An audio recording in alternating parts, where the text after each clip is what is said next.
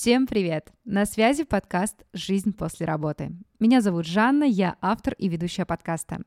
Здесь мы обычно говорим про работу и жизнь с представителями разных профессий. И этот выпуск в этом смысле не стал исключением. Но прежде чем я представлю гостя, и вы услышите много про работу без выходных, но с огнем в глазах, 1С и опыт выстраивания многотысячного сообщества, расскажу важную новость. Я решила закрыть подкаст — более подробно я уже написала в телеграм-канале э, еще, мне кажется, на прошлой неделе, а здесь лишь хочу об этом напомнить и, собственно, сказать э, тем, кто не подписан на телеграм-канал. Этот выпуск последний. Вообще выпуски «Жизнь после работы» выходили на протяжении аж двух лет. И я рада, что вы слушали подкаст. Это действительно очень приятно. И я надеюсь, сами выпуски были полезными для вас. А может быть, даже помогали отвлечься от новостей или вовсе, не знаю, изменить свою жизнь.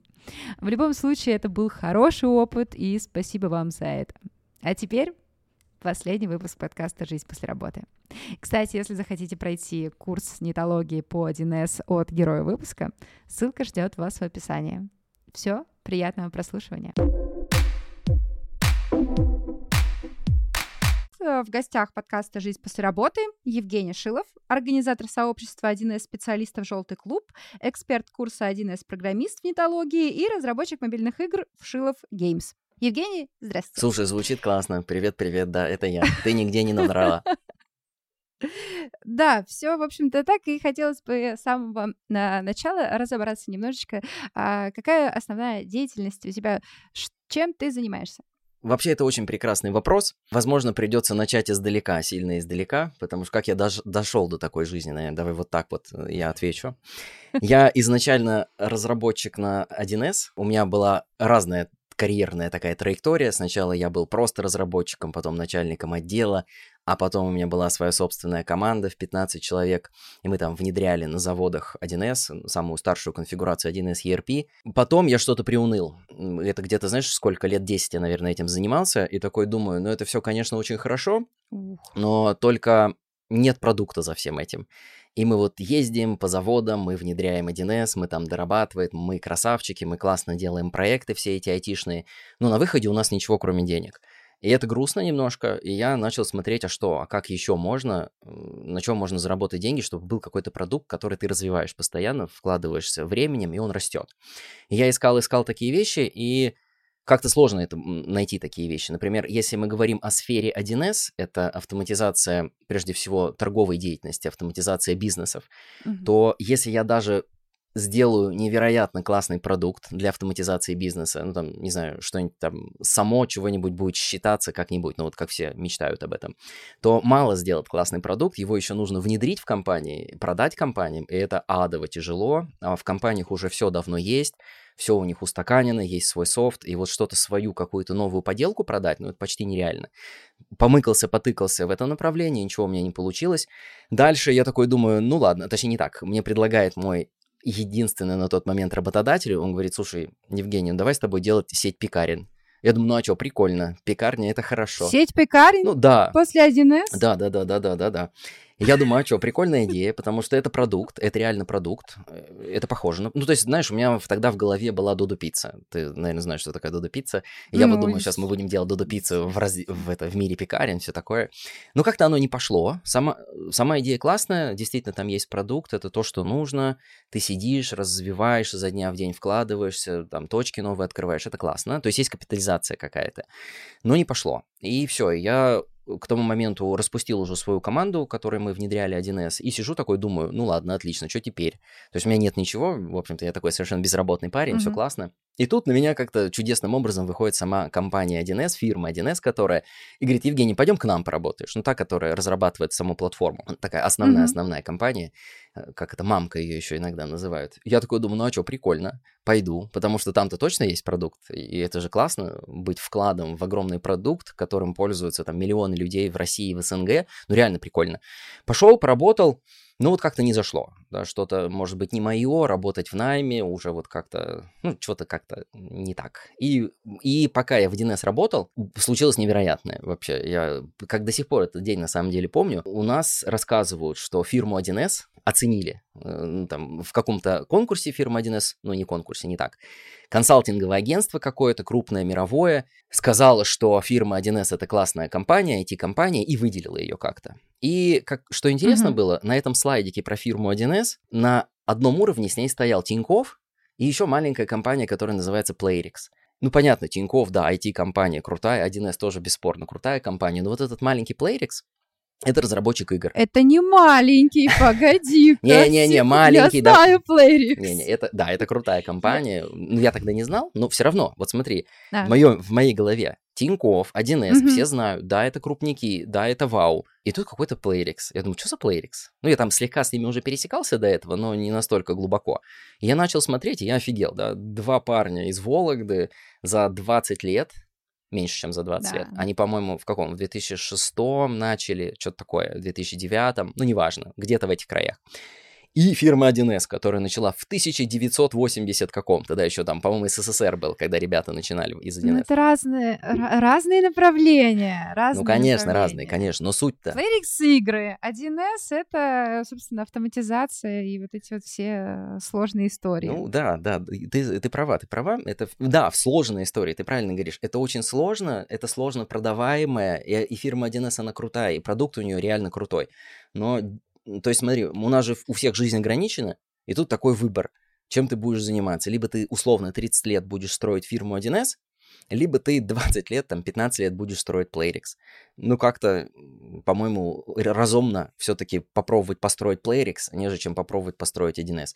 Ну и все. И вот так как-то мне совсем игры понравились, и я пошел в геймдев. И вот сейчас мы с ребятами доделываем наконец-то нашу игру, тоже такой долгострой, почти вечный. Параллельно я еще преподаю. Э, как раз преподаю в нетологии, преподаю, ну, мне нравится, во-первых, преподавать, и так вот по отзывам, которые я слышу у моих учеников, я даже не знаю, как слушателей, как их там правильно назвать, у меня это неплохо получается. И вот получается у меня такая деятельность. Я преподаю, я разрабатываю игру, и я что еще я делаю? И еще у меня есть, да, YouTube-канал, еще есть у меня сообщество, 1С сообщество, поэтому тоже тут веду вот такую деятельность. Ну вот так вот вкратце я, кажется, наверное, ответил на твой вопрос, но это не точно. Почему вообще 1С? Ведь есть э, Java, есть э, Python, по-моему, правильно называется, или Python, ну, в общем, э, JavaScript есть, да, то есть, а, причем тут вообще 1С, ну, почему? Вот я, насколько на ребят смотрю, очень мало ребят идут в 1С целенаправленно. Вот так, чтобы, знаешь, такой родился, ну ладно, не родился, в институте учится, такой, я пойду 1Сником стану. Я таких мало очень знаю. Я знаю, что в основном истории похожие на мою, ну как-то само сложилось, как-то вот случайно. Да, я работал системным администратором, вот как раз в той первой и единственной, нет, это мой второй работодатель. То есть у меня 1С работодатель есть, и вот мой mm-hmm. самый первый работодатель. И вот я там работал с админом, и они там пописывали 1С, ну, в смысле, у них были там выделенные ребята, и как-то вроде им показалось в какой-то момент, что они дописали все, и говорят мне, слушай, Жень, ну давай ты теперь это будешь все поддерживать, все, что нам написали. И я вот отсюда начал в этом разбираться и пошел в сферу 1С. Не то, чтобы я как-то в институте, хотя я в институте тогда учился, это был третий курс, ну, вот не сказать, mm-hmm. что я прям как-то думал об этом сильно много. Но я всегда хотел куда-то войти, ну, вот так вот получилось, что это 1С стало.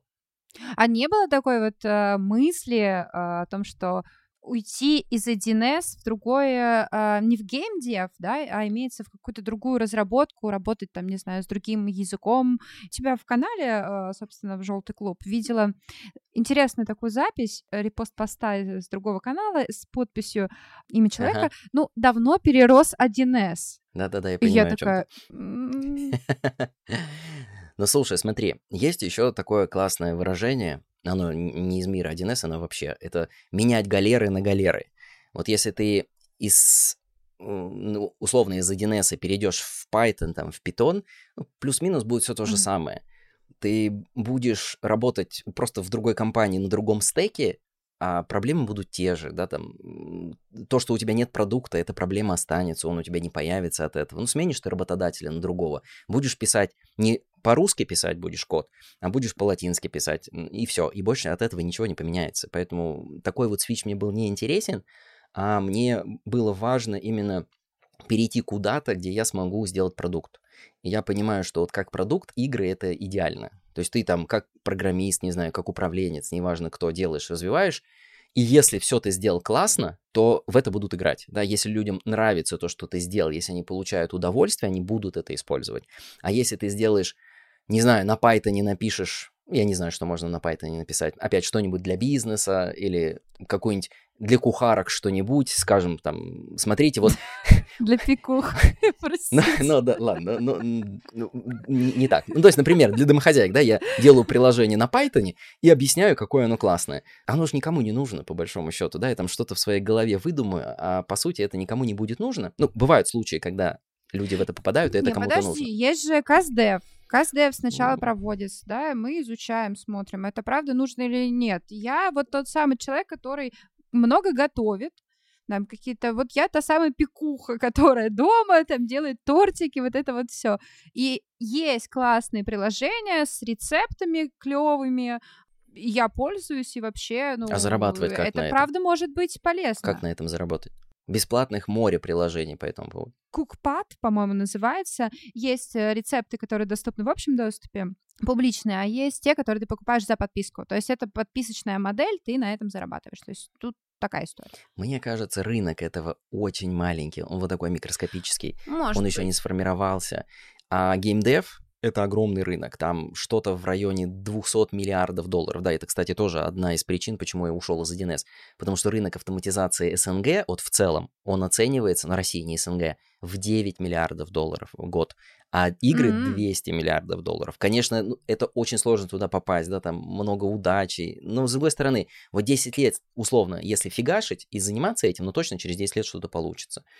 Вот такая моя философия. А ты не боишься, что под 10 лет ты фигачишь, делаешь игру, и в итоге она публикуется и не заходит а, вообще. Не-не, это очень плохой сценарий. Я, конечно, не буду делать Нет, ну 10 да, лет игру. Я...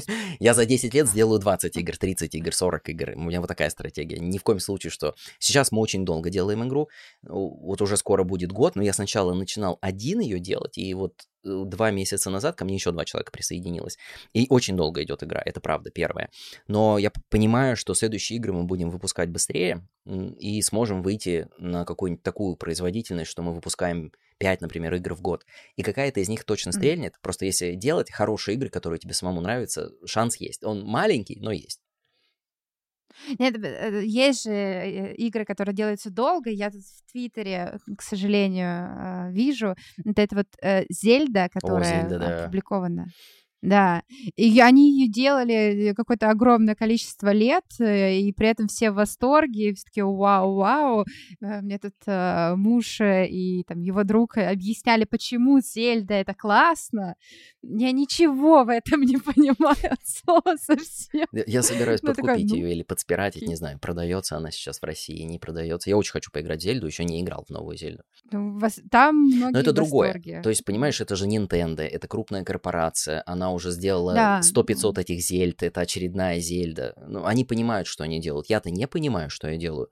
Я брежу, мне кажется, что это весело, а по факту игроки скажут, что я какую-то какашку сделал. Поэтому это не мой пока случай. Мне надо сосредоточиться там на нескольких играх в год, и какая-то из них идея стрельнет, какая-то понравится, и дальше я ее буду развивать. Мобильные компьютерные игры? Я смотрю ну, на мобильный есть... рынок. Э, мне кажется, что там а, больше мобильный. денег. Почему-то мне так видится. И мне кажется, что с годами все больше и больше людей будут в мобилке играть. Ты из тех людей, которые как раз подсаживают таких, как я, людей на, там, например, вот эти вот а, собирать три в ряд. Да, три... Не, Ух. на три в ряд это Playrix подсаживает. Я не, я не умею три в ряд делать. Ай. Но это классно, я да, это классная механика, совершенно женская механика, да это ублюдство полнейшее, потому что это наркотик. Да, да, пацаны там Я просто научились это делать, да. Удаляю, э, устанавливаю, удаляю, уста... Ужа... Ужасно. Я, знаешь, Просто. подписан на одного товарища классного, Волков, Ар- Артем Волков, и он говорит, э, люди научились подключаться напрямую к лимбической системе мозга и, и давать туда всякое приятное, прям вот непосредственно туда, куда надо дать. А человек даже этого не замечает, а его мозг просто в Осуждаю. Осуждаю. Да, слушай, это проблема, это правда проблема. Ну, иногда очень сильно манипулируют игроками, это правда, всеми механиками. Я пока не достиг этого уровня, но я надеюсь, что частично я достигну и буду тоже так делать, но не сильно, наверное. Посмотрим. В этом во всем э, великолепии, как вообще появилось сообщество 1С, и зачем это комьюнити, и зачем ты продолжаешь его развивать, если ты сейчас занимаешься геймдевом? То есть, ну... Вопросы не в бровь, а в глаз. Что тут? Смотри, э, когда я начинал, было это пять лет назад произошло. Тогда у меня была вот своя команда ребят, с которыми мы внедряли проекты, делали. И, конечно же, первая мотивация была хантить все-таки людей через это, да, через мероприятия, собирать, э, чтобы мое лицо как-то мелькало. Мы сначала собирались в офлайне, в Воронеже. Это, конечно, была первая такая мысль. А потом мы начали от этой мысли вообще отходить и, в принципе, завели такую позицию, такое правило, что у нас нет какого-то хантинга прямого в нашем сообществе. И дальше я просто растил свой личный бренд в этом, в сообществе 1С специалистов в целом. Да, я благодаря 1С сообществу познакомился там со всеми топовыми разработчиками. Вот один из них, например, Никита, про которого ты говоришь, который ушел из 1С. Mm. Куда он mm-hmm. ушел? Я не помню, куда он ушел, но, в общем, у него все хорошо. Вот. И это, это дало мне такую возможность прекрасную. И потом, да, когда я совсем с 1С уже сферой распрощался, я сидел долго думал, ну, что мне с этим делать. А с другой стороны, я думаю, это все равно хорошо, потому что в любом случае я здесь закрываю свою личную потребность в какой-то медийности, в каком-то бренде личном все равно. И, например, mm-hmm. В том числе я могу решать через это сообщество какие-то свои вопросы. Ну, например, там, ребята, подскажите, вот у меня такая проблема, что делать? И откликнутся люди, и это мне нравится. Поэтому вот сейчас я рассматриваю это сообщество прежде всего вот как такой вот источник чего, не знаю, людей. Источник э, пиара, источник да, да, да, личного да, бренда, да, да, источник э, социальных поглаживаний. Во, во, во, во, во, точно, вот именно так, именно так. Ну и вообще иногда мне видосики нравится делать, но это очень тяжело, это затратно когда ты минуту делаешь видео, чтобы сделать хорошую минуту видео, ты тратишь часов 10-20, это, конечно, ад, но все равно прикольные результаты получаются потом. Я вижу, знаешь, мне там много пишут в комментариях, о, как классно ты снял, здорово, давай еще. И мне это нравится, мне это тоже дает энергию. А как ты вообще развивал э, это комьюнити? То есть сейчас у тебя там сколько, 4 тысячи? То есть, ну, прям какие-то большие цифры. Не, у нас 16 тысяч подписчиков на YouTube, 4 тысячи 300 где-то в телеге и тысяча с чем-то в ВК. Сначала мы развивали локально все это дело, только в Воронеже мы только встречались в Воронеже, к нам приезжали, правда, ребята из Москвы, то есть что мы делали? Мы просто встречались раз в месяц, у нас метапы проходили, ну, где-то раз в месяц, раз в два месяца, и мы обсуждали какие-нибудь темы около 1 и вот как-то потихонечку мы начали, на первую нашу встречу пришло человек 10, и еще три моих друга, которых я попросил просто посидеть, чтобы была массовка, когда они были совершенно не из мира 1С. А потом у нас уже собиралось по 60 человек на какие-то наши встречи. Mm-hmm. И вот так сначала мы росли, чисто Воронеж охватывали, а потом началась пандемия, мы уже не могли встречаться, и думаю, ну что делать? И погнали мы просто в YouTube-канал, в YouTube, и начали проводить трансляции. И вот с какой-то трансляцией у нас полетело неплохо, мы там дали интересную тему, у нас пошли просмотры подписчики, нам там YouTube дал монетизацию, и все, жизнь заиграла новыми красками, ну и все. И, собственно, после этого я уже стал проводить стримы на YouTube, я стал снимать видео, там, шорты снимать на YouTube, и вот потихонечку-потихонечку сообщество росло. Но еще мы немножко подкупали, да, людей. Если говорить там про телегу, то мы прям берем, покупаем, покупаем, да, покупаем людей. Звучит не очень, но это так, подписчиков. Ну, не так много, может быть, мы купили В смысле, тысячу, может, это прям, это реклама покупаешь? Да-да-да, мы прям идем это... в такие же а. сообщества, как наши, похожие, а. и там просто закупаем рекламу, у нас просто пост. Ребята, вот классное сообщество 1С специалистов, если интересно, переходите. И вот за счет этого у нас растет телега. Ну, ну то есть у нас как, растет телега за счет YouTube, потому что у нас там ролики, они mm-hmm. набирают много довольно просмотров.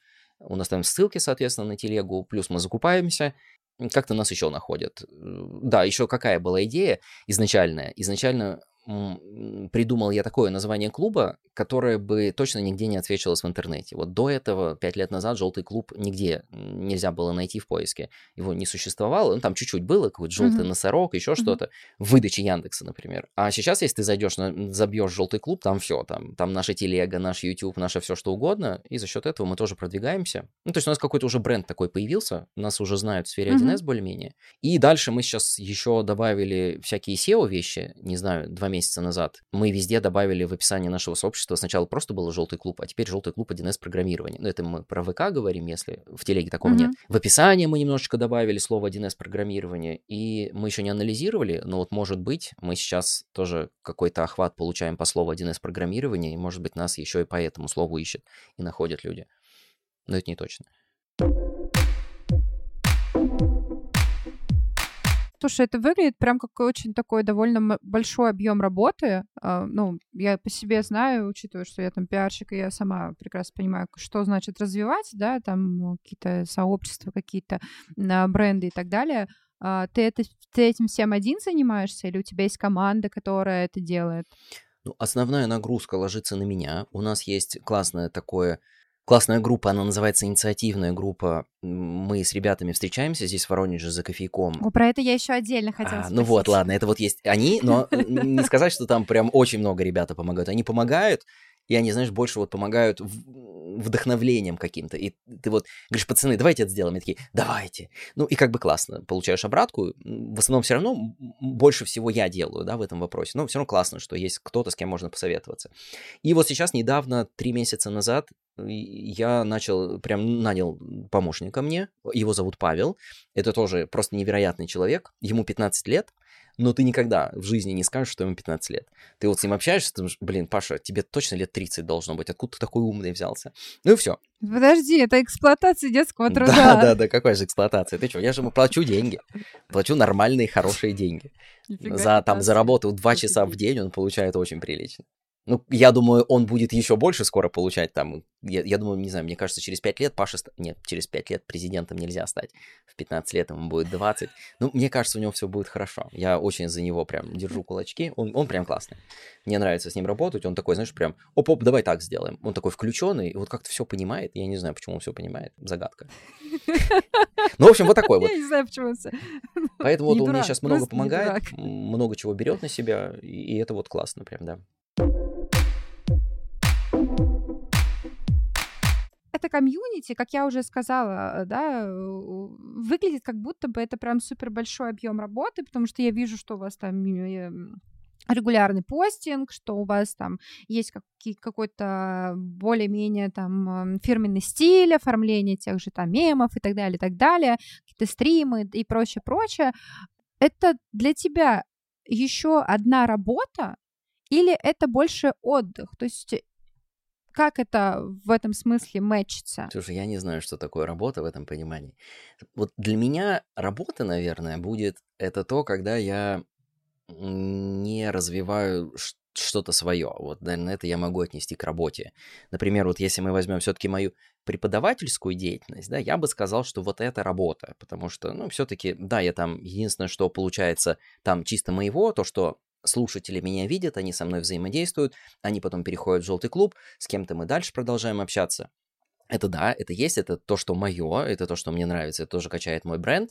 Но все-таки, да, вот там все, вся остальная моя деятельность в нетологии как преподаватель, это вот работа. И это реально как работа. Все, что относится к играм, комьюнити, развитие комьюнити, запись видосиков, это все я не считаю работой.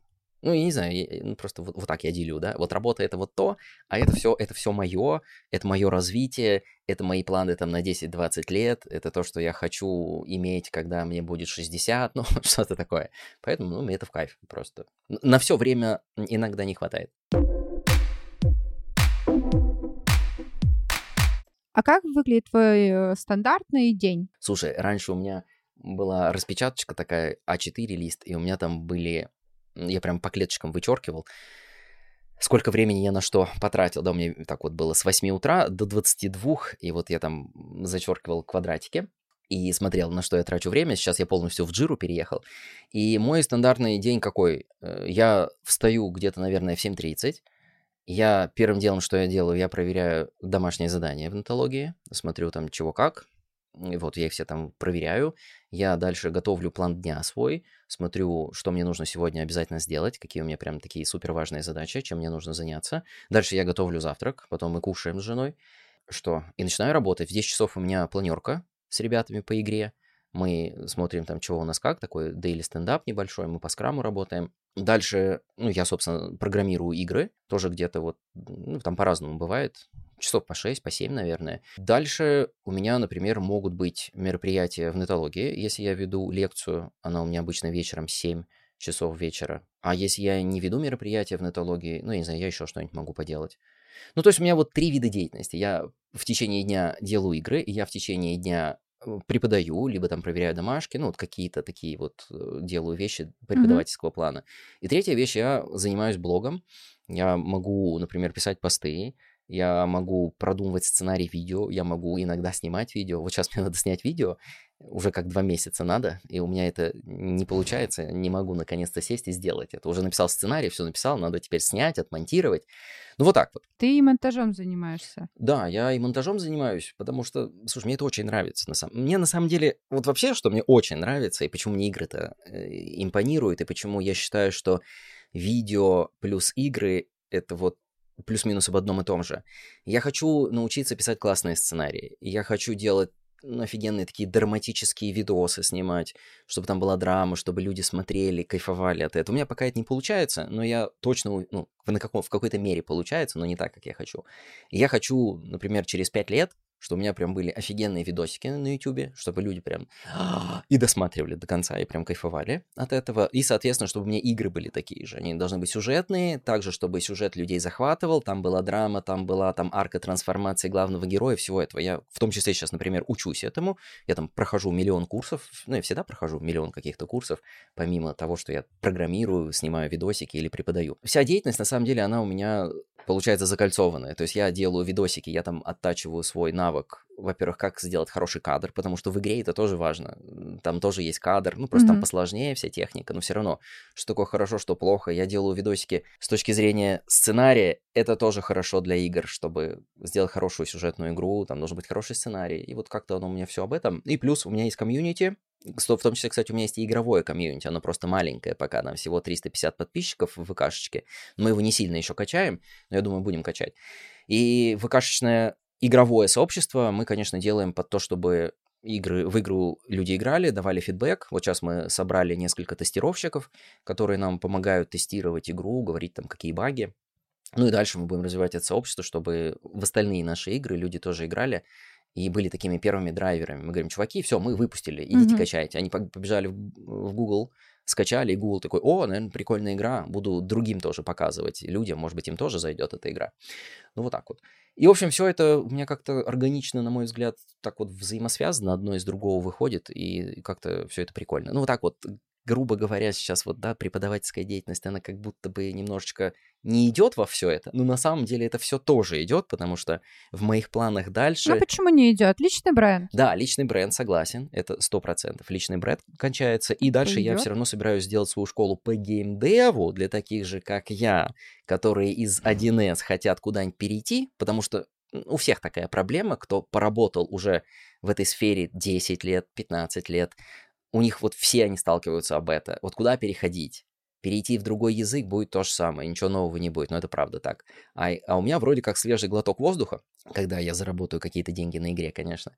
И я могу говорить, слушайте, чуваки, погнали со мной в геймдев. Тут прикольно, тут продукт, это все хотят продукт, все программисты хотят сделать продукт, пилить его всю жизнь. И все, здесь есть деньги, здесь есть все. Давайте со мной, я вас научу как.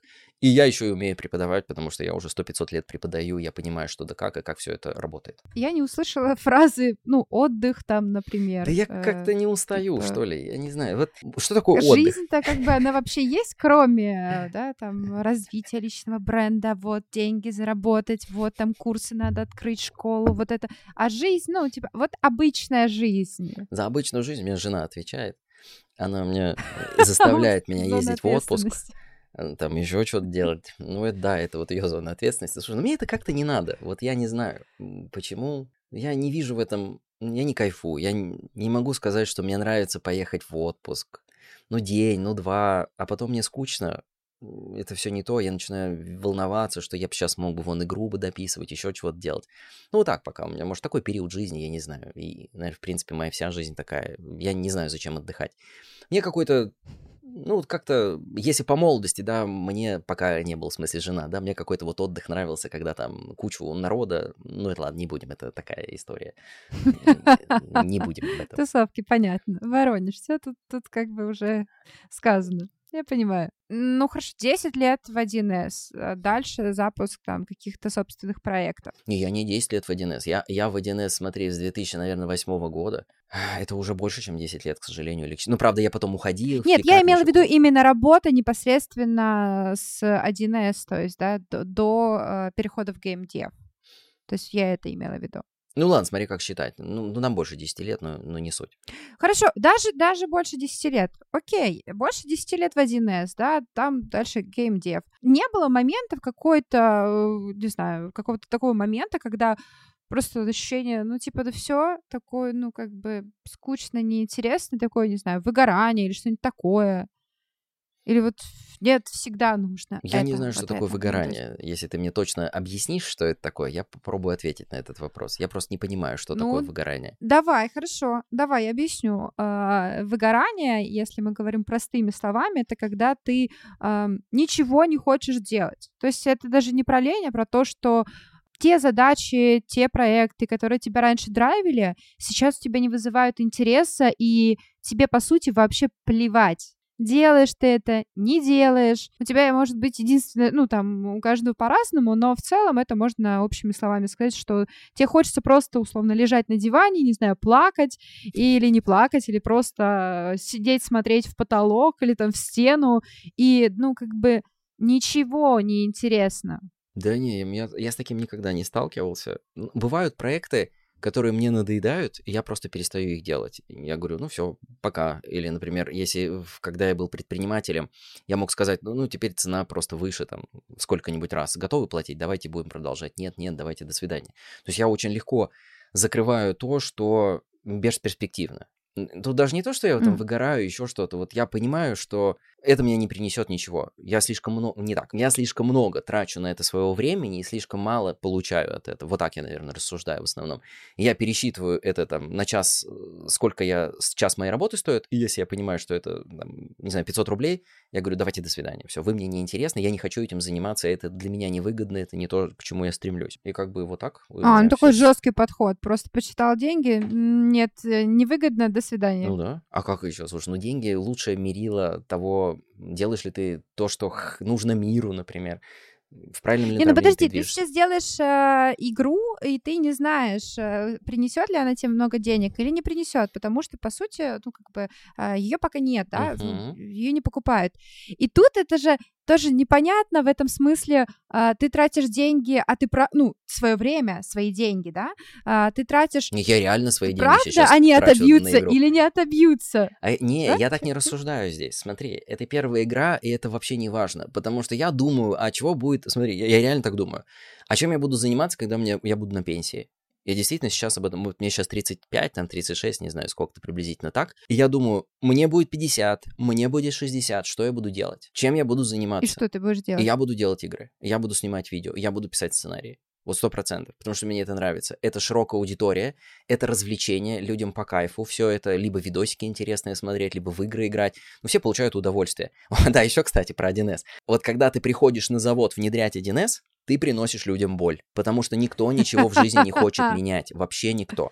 И самый главный еще лозунг всех, кто идет чего-то внедрять, номер один, мы сэкономим вам, да, мы порежем ваши косты. Как думаешь, на чем они собираются резать косты прежде всего, эти Ну, внедрения? естественно, на людях. На людях, да, говорит, мы сейчас придем и поувольняем половину. Ну, такого никогда не случается. Вот все говорят, мы сейчас порежем, но по факту все на местах остаются. Но все равно, посмотри, что несет в себе автоматизация. И автоматизация это хорошо, это правда классно, но я просто, ну, я не хочу, не так. Вот фирма 1С, она делает свой продукт, и все говорят, 1С, какой вы офигенный продукт делаете. И это правда офигенно. И лучший продукт на рынке, ну, ну правда, тут все, я тут не, не спорю вообще ни разу. Поэтому тоже есть вопросы. Но потом, сейчас Ну, смотри, да, смотри, да. а потом приходим такие ребята, как я, на заводы и говорим, ребята, я тебя уволю, тебя уволю, тебя уволю, тебя уволю.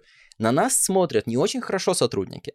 Они нас боятся, кого-то, может быть, мы и правда уволим. То есть я как внедренец того классного продукта, который сделал фирма 1С, я несу боль, я несу увольнение, я несу геморрой вообще-то людям, потому что никто не хочет меняться. Даже если меня не уволят, я вертел это на одном месте, я не хочу переучиваться. Я вот сто лет работал так, как я работаю, что ты лезешь ко мне? И это нормальная человеческая реакция. Поэтому вот это тоже, да, одна из игры.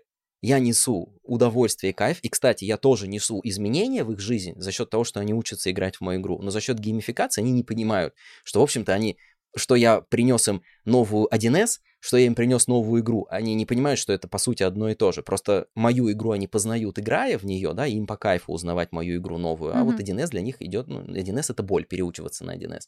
Ну вот, это тоже одна из причин, почему 1С э, для меня нехорошо, а игры хорошо.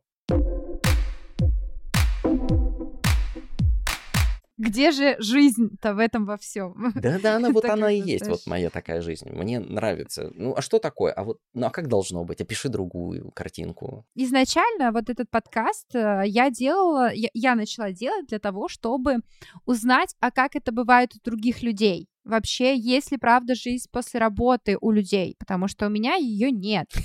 И сейчас, спустя там сколько, вот года два уже подкаст существует, я поговорила, ну, не с если ну, сотни вряд ли нет, точно нет, ну, с десятками людей поговорила, с представителями абсолютно разных профессий. У меня вот был бренд-директор нетологии, собственно. У меня там были uh, family manager, у меня там были разработчики, uh, программисты, BIM-координатор и так далее, и так далее. То есть у меня было очень много разных людей в гостях, и у всех по-разному на самом-то деле. Вот этого как должно быть, оно не, этого не существует ну, как бы ответа какого-то правильного, но а, при этом я понимаю, ну, как бы слушая разных людей, я понимаю, что кто-то достигает вот этой точки условно невозврата, э, вот этого выгорания, э, когда ничего не хочется, а кто-то, там, вот как один, по-моему, первый был выпуск, как раз там сказал э, человек, что я горю этим всем, и мне не ну, я не хочу останавливаться, если другой человек окажется в моей шкуре, он просто сгорит, а мне нормально. Ну, то есть есть вот такие люди, и им по кайфу это, ну, как бы вот они хреначат, хреначат, запустил три или четыре бизнеса, продал их, э, сейчас новое делает, ну, в общем, он там как может развлекается, прекрасно зарабатывает деньги, все хорошо у него. Но, тем не менее, это же, знаешь, э, когда я спрашиваю про жизнь, это больше вопрос про то, как э, напряжение, которое так или иначе происходит во время рабочих решения каких-то рабочих задач, как это э, напряжение снимается, э, как, не знаю, отдыхает мозг, или, вы, вы знаешь, вот какие способы. Вот, наверное, вот больше про вот э, это я подразумеваю э, в этом вопросе. Я вот что по поводу стресса и каких-то там ситуаций. Я сейчас просто пытаюсь вспоминать. Вот если я работаю на кого-то, да, на какой-то работе, то у меня такое может быть. Там могут быть какие-то ситуации, потому что там мне как-то не все подвластно, все равно есть кто-то, кто выше меня, я как-то должен соглашаться, не соглашаться, отстаивать, не отстаивать свою точку зрения. То есть, ну, вот есть какая-то такая вот, не то, что это борьба, ну, ну, просто вот существует вот эта часть работы, да, и тогда действительно, наверное, я могу сказать, что это меня напрягает, есть у меня какое-то напряжение от этого, от этого взаимодействия вот там с конкретными людьми. А когда я вот так вот сам придумал что-то, сам в это поверил и сам это делаю, то у меня здесь особо не возникает никакого напряжения. У меня прекрасные взаимоотношения с моей командой. Вот, получается, у меня есть Паша, который 15 лет, у меня есть Олег, который делает крутую картинку красивую, и у меня есть Миша, который вот второй программист вместе со мной. Вот э, в три человека у нас получается вот такая команда, и у нас все там отлично. То, есть у нас отличные взаимоотношения с ними, и, и все классно, и я, например, там не напрягаюсь в тот момент, когда, ну, сейчас, например, у Миши э, сейчас сессия, и он говорит, слушай, ну я буду на сессии, я буду больше времени уделять сессии. Ну, для меня это тоже нормально. Я понимаю, то есть, ну, нет мне смысла злиться, напрягаться и говорить, ах ты, Миша, такой секой, тебе надо игру mm-hmm. делать, а ты вон там сессию сдаешь. Ну, зачем? Я понимаю, что это его жизнь, для него это тоже важно. Ну и нормально. Ну ладно, ты будешь чуть меньше на игру времени уделять, например, сейчас. Ну окей. И вот это, и, и как-то у нас хорошие взаимоотношения, и все хорошо. А, вот еще, да, когда мы вели проекты, но там тоже, да, были такие моменты, которые меня напрягали. В основном это возникало в тот момент, когда ты пытаешься сдать свой проект. И, конечно же, заказчик совершенно не согласен с тем, что этот проект можно сдать. И здесь начинаются терки, да, там, по деньгам, по срокам, по всему остальному. Это, да, это тоже, например, неприятно. Ну вот, и, собственно, поэтому я этим больше не занимаюсь, да, у меня есть свой собственный проект, mm-hmm. ну, точнее, мои, получается, два проекта. Это развитие комьюнити и развития игры. Это мои проекты, я полностью ими управляю, я сам знаю, какие они должны быть там в перспективе скольки-то там десятков лет. И у меня все хорошо. И действительно, вот у меня сейчас такое ощущение, уже года два, наверное, что меня вообще ничего не, не напрягает, и мне не надо сбрасывать напряжение, потому что оно не возникает. Но, тем не менее, я два раза в неделю хожу, плаваю в бассейне, просто мне это очень нравится плавать. И еще у нас есть такой мастер здесь, мужской, мы там собираемся в, пяти, в пятером, раз там в в месяц, в пару месяцев. Мужской мастер-майнд, что-то на сексистком, подождите. Ну ладно, не мужской, я не хотел сказать на сексистком, я просто хотел сказать, что там просто 4 э, или 5 мужчин, и все, и не к этому. Были у нас когда-то и женщины туда приходили, но они не держатся у нас долго. А вот он сейчас собрался какой-то... Потому что сексистский мастер-майнд. Да нет, нормальный, нормальный. Ладно, у нас приходили и мужики, и они тоже от нас потом уходили. Не надо, не надо. И вот сейчас просто собралась такая вот компашка, которая долго, и мы приходим с ними, чего-то там обсуждаем, какие-то свои, опять же, проекты рабочие, да. Ну и вот. А это по бизнесу, да? Ну это, э, да, ну можно сказать, что по бизнесу, да. Ну я не могу сказать, что это прям бизнес, мы там и по жизни что-то обсуждаем. Ну, больше ну, про какие-то занятия, про проекты, про деятельность, да, про какую-то свою обсуждаем. Mm-hmm. Я не могу сказать, что это все бизнес. Бизнес, мне кажется, знаешь, это когда уже у тебя человек, наверное, 50, и вот это уже бизнес, а все остальное это, это не бизнес, это так, творчество какое-то, проекты какие-то. Бытует мнение, что 1С это все-таки, ну, как бы ну, ну, говори как есть, что ты. Ты же так не думаешь, это просто мнение бытует, правильно? Это же не твоя ну, мысль. То есть, э, э, слушай, я не программист, э, я как бы ничего про это и не думаю. У меня свое, свое поле деятельности. Встречаются, да, мнения о том, что 1С — это больше какое-то там из прошлого, что это сложная программа в плане, она очень узкая, э, она не дает развернуться, что там нельзя, э, что она недостаточно гибкая, даже вот так вот. И, собственно, программисты на 1С — это как бы, ты знаешь, мем есть, когда там три вот эти вот мозга, ну, типа, программист на 1С, потом там какой-нибудь а, на PHP, э, и потом, типа, какой-нибудь Java или Python. Вот, вот. А, что ты в этом смысле думаешь? Э, действительно ли а, это так? Или, может быть, это а, высокомерие, не знаю, тех же джавистов, которые там... Обсуждаются ли такие темы в комьюнити? Ну, конечно, постоянно это обсуждается, это насущная тема. И мне, ну, я не знаю, смотря о чем мы говорим. Везде, в, любой, в любом языке, я не знаю, в любой деятельности есть плюсы и минусы. И у 1С они тоже есть. У нас другое программирование. Ну, не у нас, в 1С оно другое. Потому что если мы возьмем какого-нибудь джависта, питаниста, то он сидит себе в своей коморочке, ну, условно, там, в кабинетике. Он никогда не видит заказчиков, для кого он это пишет. И он чего-то там фантазирует какими-то идеями, которые не факт, что вообще миру-то и нужны.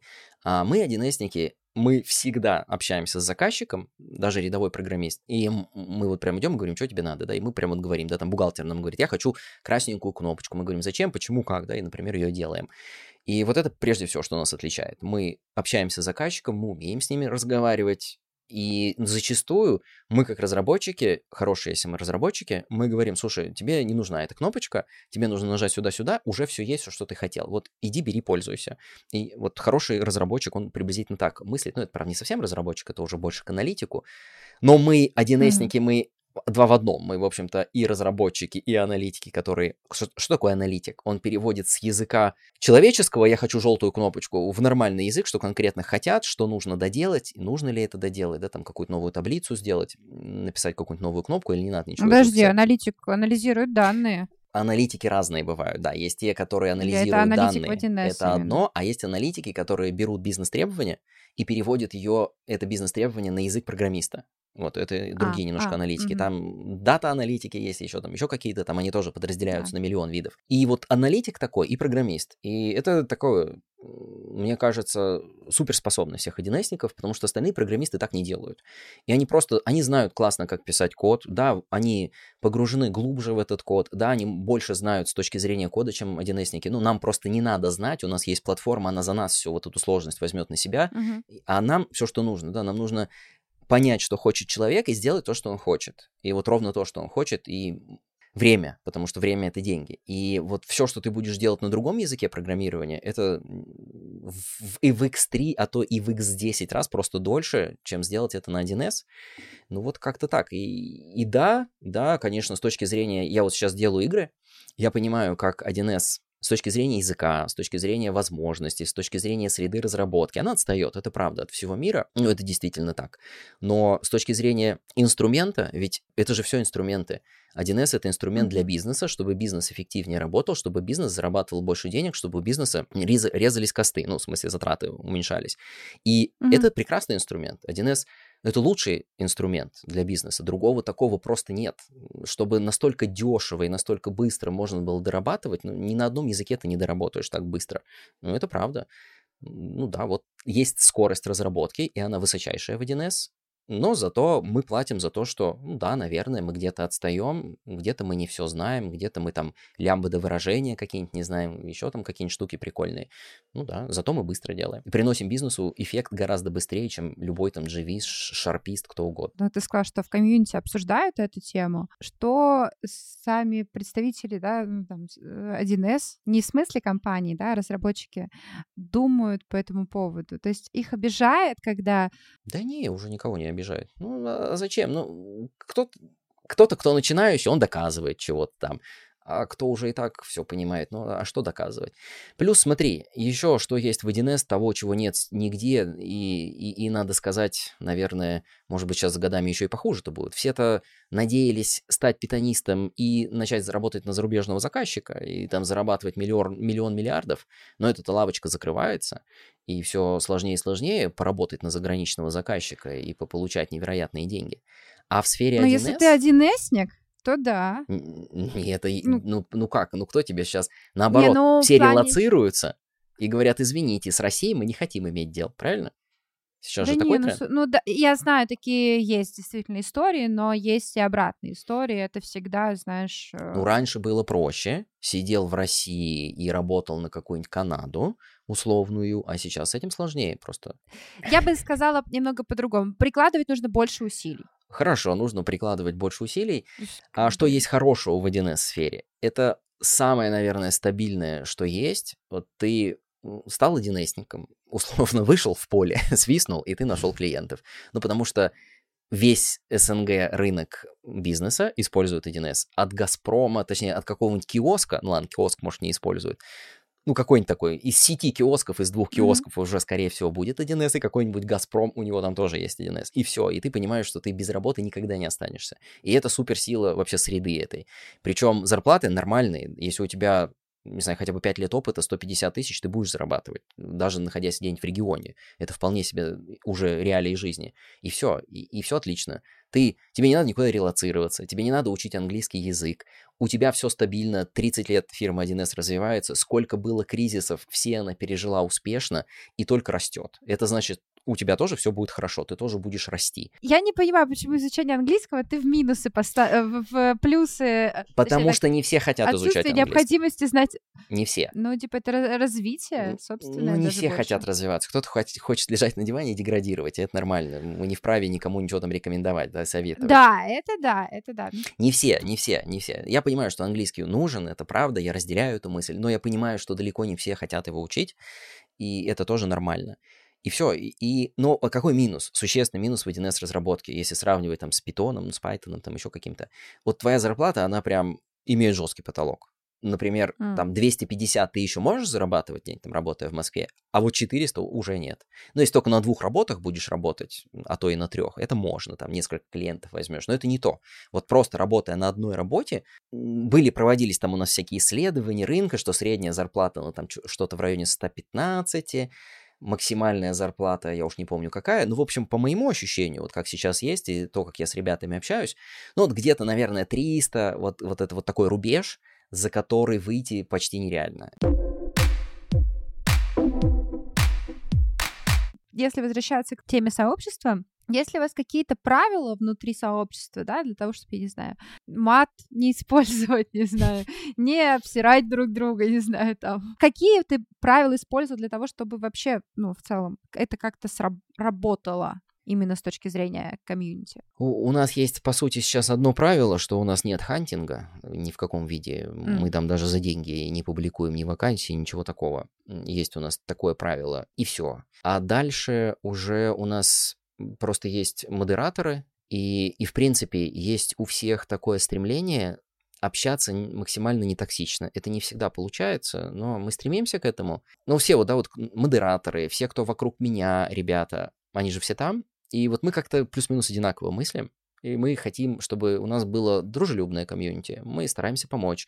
Мы стараемся поменьше таких язвительных ответов давать. И если человек как-то слегка что-то язвительное говорит и делает, но мы как-то ему намекаем, что у нас так не принято. Ну, вот, вот как-то мы отсюда идем. То есть у нас нет какого-то жесткого такого правила, что мы общаемся так и только так, и больше никак. Нет, но если кто-то переходит какие-то черточки, черты, то мы как-то поясняем за это человеку, что, пожалуйста, не Вы делай баните людей? Я не помню, чтобы мы за это банили. Мы баним просто неадекватных людей, просто те, кто... Ну, спамеров, конечно, баним. А, а вот так, чтобы за общение... Нет, я не помню, чтобы мы кого-то забанили. Я помню, что я кому-то писал, пожалуйста, там поаккуратнее, на тебя жалобы, и человек такой, а окей, ладно, я буду, приму к это к сведению, буду получше вести себя. В смысле на тебя жалобы? Подожди, это как? Это в смысле? Ну, мне прям пишут, слушай, посмотри, ну, например, вот у нас был недавно случай в инициативной группе, мы начинаем обсуждать, слушайте, ребят, вот этот человек, ну, как-то не очень выражается, может быть, забаним его. Я говорю, да нет, давайте, пацаны, не будем, я ему напишу, скажу, слушай, ну, на тебя жалуются, что ты что-то не так делаешь. Я ему написал, он говорит, а, ну ладно, я понял. И вроде получше стал себя вести. Но это не точно, я за всеми, конечно, не слежу, но вроде лучше стал. Подожди, а как это работает? То есть... Ну как, с людьми можно говорить, это так работает. Да, да, ну, это понятно, это понятно, с людьми можно говорить, люди бывают разные, бла-бла, это все ясно. Я про другое, я про то, что а, ну вот человек там что-то затоксичил, ну там что, что это произошло. Другие идут э, условно в личку к админам, в личку к тебе и говорят о том, что вот этот вот плохо себя ведет. Это как-то так происходит? Ну, это не совсем так. Были и такие случаи, это как-то так, но там как-то вообще безосновательно что-то говорили. А вот какой, какой я сценарий рассказал, это у нас же есть инициативная группа, да, несколько человек, 10-11 человек, и просто там поднялся разговор. Я говорю, слушайте, что-то вот этот парень поддостал. И все. Это вот так было. И это было на общий, на общий суд вынесено, этот вопрос. Два вопроса. Первое. Э, откуда возникло правило «нельзя хантить»? И второй вопрос сразу здесь же скажу. Э, это про откуда вообще возникла мысль про э, как раз-таки вот этот исполнительный совет. Исполнительная инициативная группа. Инициативная группа. Смотри, про хантинг. Это изначально была ну, так и на первых встречах уже была понятна боль например, директоров фирм франчайзи. У нас еще была в тот э, момент э, мысль, что надо связываться с директорами франчайзи, но потом она себя не оправдала, потому что надо просто с людьми связываться, кому это надо. И никого не надо просить заставить приходить на наши митапы. Да, там пишем директору, говорю, директор, отправь своих программистов. Ну, это тупой был ход.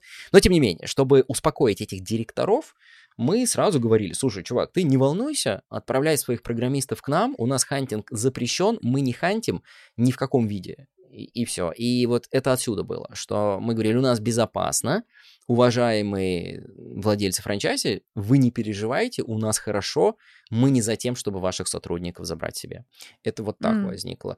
Потому что, ну ладно, это сейчас мы... И дальше, значит, ты спрашиваешь о том, как возникла инициативная группа. Она возникла, ну, условно, спонтанно на первых каких-то встречах. Мы вот так собирались, одни и те же люди приходили, и мы просто вот так вот объединились и сказали, ну, давайте сделаем инициативную группу, будем здесь чего-то решать, какие-то вопросы выносить на общую повестку дня. Ну, все.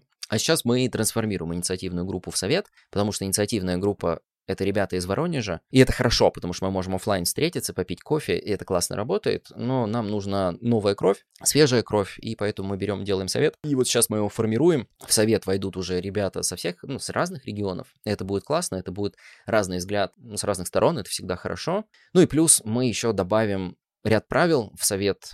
Мы будем ротировать людей в совете. Если ты перестаешь нести ценность в совет, то мы тебя будем исключать из совета, ну, так вот будем, приблизительно такая у нас будет механика. А как вы это понимаете, что он ценность приносит? Э, это понятно всегда. Знаешь, если чувак сидит в чате и за год ничего не написал, по-моему, он не несет ценность. А, ну, ну, именно в совете, там, в инициативной группе. ну, там все просто, там все понятно. А просто, ну, понимаешь, есть вот реально ребята, вот, например, есть Эмиль, и он говорит, слушай, Жень, давай я буду стримы вести. Я говорю, давай, Эмиль. И вот он ведет, и по кайфу, да, он сам находит э, спикеров, с кем хочет он поговорить. Он сам, собственно, ведет эти стримы, да, выкладывает эти стримы. Ну, офигенно, офигенно. Есть Андрей, он такой, Жень, да, вообще не вопрос. Андрей, поедем в Липецк? Он такой, о, да, конечно, поедем в Липецк. Ну, прикольно, прикольно, да, почему бы и нет. И вот такие люди, они важны, они нужны. А есть люди, ну, которые просто там пассажирят. Они ничего, они предлагаешь ехать в Липецк, они как будто и не слышат предложения, еще что-то. Да, есть еще у нас классный товарищ Леша Степаненко. Он такой, Леш, надо выступить? А, я выступлю. Ну, прикольно, прикольно. Mm. И вот, вот это хорошо, да, вот эти люди О, полезны. это, это класс, это, это прям... Вот она и была поэтому инициативная, но вот видишь, она 11 человек в ней, и, и инициативу проявляют там далеко не все, вот поэтому трансформируемся сейчас, и действительно у нас будет совет, где будут только те люди, которым интересно, которые хотят из этого что-то получить. А вы, у вас прям там кастинг ведь проходит э, фактически. Google форму заполнять. Вы реально кастингуете, знаешь, э, э, нет, не, Google не формы это просто там. моя любовь. Когда я сейчас искал себе программиста и помощника, я понял, что Google формы они лучше всего на свете. Никакие резюме, ничего вообще не нужно. Google формы решают все. И ты пишешь там такие вопросы, когда человеку приходится думать, когда человеку приходится что-то внятное писать. И это классно, потому что кто-то говорит, о, я хочу быть в совете. Он открывает, а там четыре вопроса. Он такой, ну не, я не могу их заполнить, до свидания. И классно, и мне хорошо, я понимаю, это не мой человек, mm. мне он не нужен. А другой человек приходит и смотрит, о, прикольные вопросы, да, что я сделаю, будучи в совете, чтобы через год желтый клуб чем- чем-то там стал, да, каким я вкладом могу быть. И он сразу задумывается и думает, а мне надо точно в совет идти, у меня есть что-то, какой-то вклад я точно смогу внести, у меня есть хоть какие-то идеи в голове, или мне просто хочется попиариться, да, и все, и классно, это отсеивает людей ненужных. Ты испытываешь наслаждение от того, что у тебя так, хоро- так хорошо развился клуб и есть э, возможность, по сути, управлять людьми? Ну, так, так или иначе, э, знаешь, какие-то свои цели достигать с помощью других людей. Ну, мне нравится вся эта движуха, я так могу сказать. Я не рассуждаю понятиями хорошо, плохо, нравится, не нравится, потому что это ничего непонятная вещь. Сегодня у меня хорошее настроение, мне нравится, завтра у меня плохое настроение, мне уже не нравится. А по сути ничего не изменилось, просто мое настроение. Поэтому я больше рассуждаю вот так вот, что и меня узнают, это классно, я понимаю, что это есть, да? я вот могу куда-то прийти в EDD-сферу, и, например, ко мне могут люди подойти, и я-то их не знаю, а им кажется, что они меня знают, и у нас классная коммуникация завязывается, мне для этого вообще делать ничего не надо. Вот это мне нравится, такой эффект. Ну вот как-то по эффектам, да, ну вот, вот, да. В, в основном положительные эффекты от моей деятельности, это да. Не знаю, ответил, не ответил. Да, в принципе, да, в принципе, да. Мне кажется, что на этом все мы очень подробно все э, разобрали, разложили. А, спасибо тебе большое, что уделил время и ссылки все там в описании, в общем, в общем, вот. Да, Всё, спасибо, спасибо Жанна, большое. что позвала. Было весело и интересно. Будем ждать выпуск на площадках страны.